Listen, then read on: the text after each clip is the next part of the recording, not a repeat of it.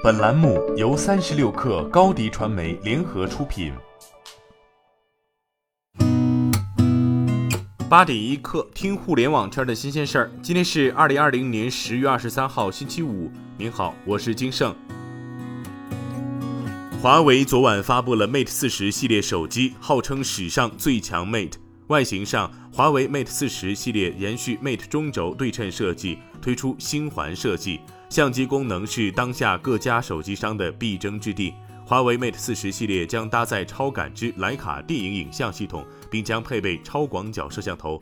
关于外界关心的芯片问题，余承东介绍，华为 Mate 四十系列将搭载全新五纳米五 G SoC 麒麟九零零零旗舰芯片，带来速度更快、发热更低、能效更强的运行体验。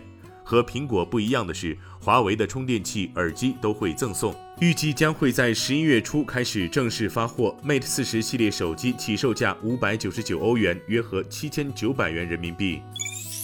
据投资界报道，中国第一家生鲜电商易果生鲜已进入破产重组阶段，并负债二十三亿，开始遣散员工。这起破产重整案将于二零二零年十一月三号开庭。易果生鲜成立于二零零五年，是中国最早一代的生鲜电商，也曾是行业的明星公司。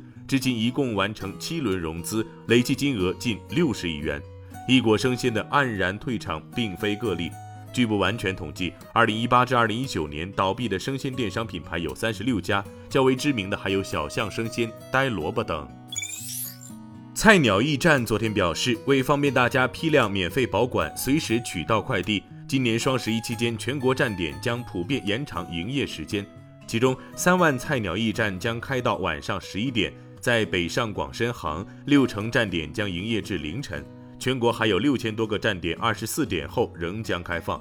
延时服务方便大家更快取到快递外，菜鸟驿站相关负责人表示，今年将投入超过十六万工作人员，增加超过百分之五十场地。在 iPhone 新品连续几年破发情况下，今年 iPhone 十二系列意外微涨。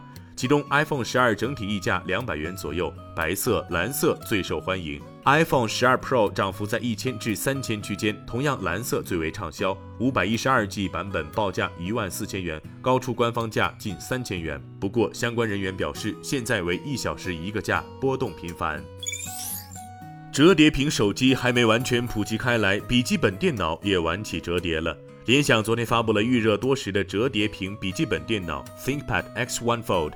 ThinkPad X1 Fold 摊开的状态下是一块平板，可以和一个迷你小键盘组合成为一台电脑。折叠起来的时候，也可以作为一个9.6寸的笔记本电脑使用。同时，联想也配置了一块可以拆开使用的小键盘和手写笔。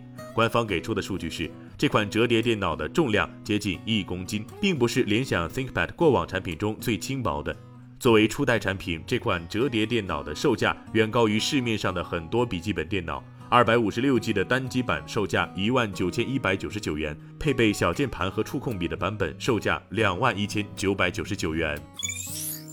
三六零智慧出行昨天宣布进入短途出行领域，首次发布了平衡车产品，包括三六零平衡车 P 一和三六零平衡车 V 一。其中 P 一可实现三十公里的续航，支持手机遥控；儿童平衡车 V 一则配备了透明轮胎及隧道炫酷灯光。三六零平衡车 P 一售价一千九百九十九元，首发到手价一千七百九十九元。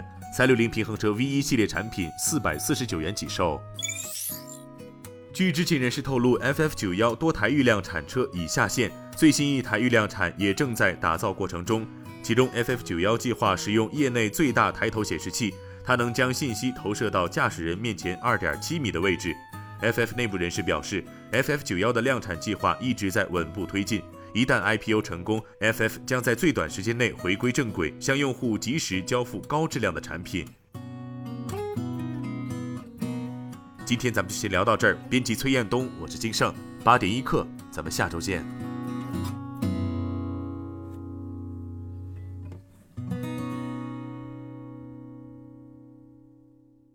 欢迎加入三十六氪官方社群，添加微信 baby 三十六氪 b a b y。三六 kr，获取独家商业资讯，听大咖讲风口，聊创业，和上万客友一起交流学习。